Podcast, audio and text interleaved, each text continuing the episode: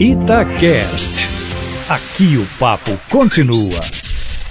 Nós falávamos das divergências entre o presidente Bolsonaro e o presidente do seu partido PSL, Luciano Bivar. E aí, na manhã de terça-feira, aparece a Polícia Federal com uma ordem, com uma autorização da Justiça Eleitoral de Pernambuco para fazer busca e apreensão em imóvel de Luciano Bivar em Jaboatão dos Guararapes. Isso acho que mudou um pouco o cenário, a balança de forças dentro do PSL. Muita gente dizendo que iam ser expulsos aqueles que, estão criticando o partido por falta de transparência, por mau uso do dinheiro do fundo eleitoral, né, do fundo partidário.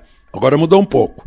Agora as pessoas sentiram, né, os, os, deputados do PSL sentiram que a justiça e a polícia estão aí uh, na, na traseira a reboque de Luciano Bivar para saber, afinal, o que aconteceu com candidaturas laranja, para justificar o dinheiro do fundo eleitoral. Né? Uh, Bolsonaro chamou a atenção desse partido que era nanico, mas cresceu graças à candidatura dele, que agora também vem um fundo eleitoral muito grande, 100, 100 milhões por ano. Né? E aí as pessoas aumentam a cobiça. Vamos ver agora. Uh, que decisões o PSL tomará, uma vez que cancelou uma reunião marcada para ontem à tarde né, depois da, de chegada das notícias sobre a busca e apreensão na Operação Guignol, que é o nome de um marionete do Teatro de Fantoche lá de Lyon, na França, né, para mostrar na criatividade da Polícia Federal que estavam sendo usados marionetes, né,